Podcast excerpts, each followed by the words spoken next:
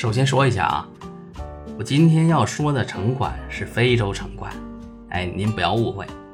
一六年呢，在乌干达工作，为了卖一些存货手机呢，和同事开启了兜售之旅。具体流程是这样的：出发前一天，先把要卖的手机装车，第二天一大早五六点出发，因为出晚了会堵车。沿途开到有手机店的地方就停下，拿着样品挨家挨户的去介绍推销。被城管抓那次。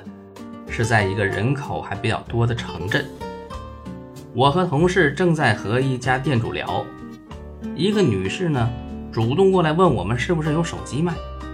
那之前都是上门看人家脸色，这次居然有客户主动咨询，那我们当然乐得屁颠屁颠的。人家说要过去路对面去聊，那也没多想啊，就过去了。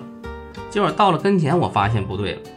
车里面坐了几个穿制服的，还没来得及阻止，同事就被叫上车了。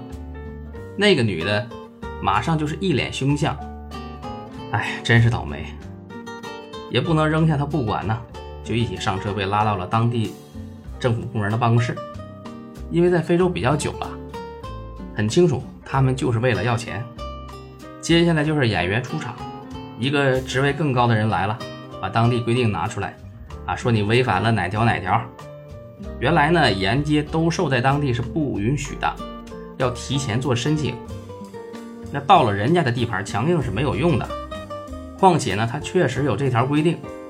于是就开始讨价还价环节，最后交罚款了事。刚才抓我们的执法人员，现在就笑脸相迎，用他们的车把我们送到了上车的地方。提醒一下去海外的朋友啊，您要是对当地的情况不了解，千万别想当然。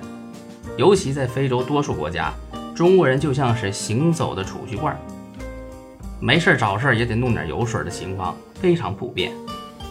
不过您也别害怕，证件齐全，没什么违规违法的行为，遇到这种情况，理直气壮的沟通，一般问题不大。好了。今天就跟您聊到这儿，感谢您的收听。